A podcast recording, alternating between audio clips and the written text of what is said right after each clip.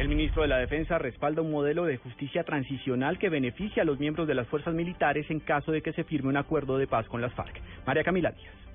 El ministro de Defensa Juan Carlos Pinzón insistió en la creación de un modelo de justicia transicional para los militares que se han visto envueltos en crímenes de guerra cuando se firme el proceso de paz con la guerrilla de las FARC. El alto funcionario insistió en que las Fuerzas Armadas no son negociables. Por eso de manera especial esa decisión presidencial de declarar a nuestras fuerzas militares y de policía como un patrimonio innegociable.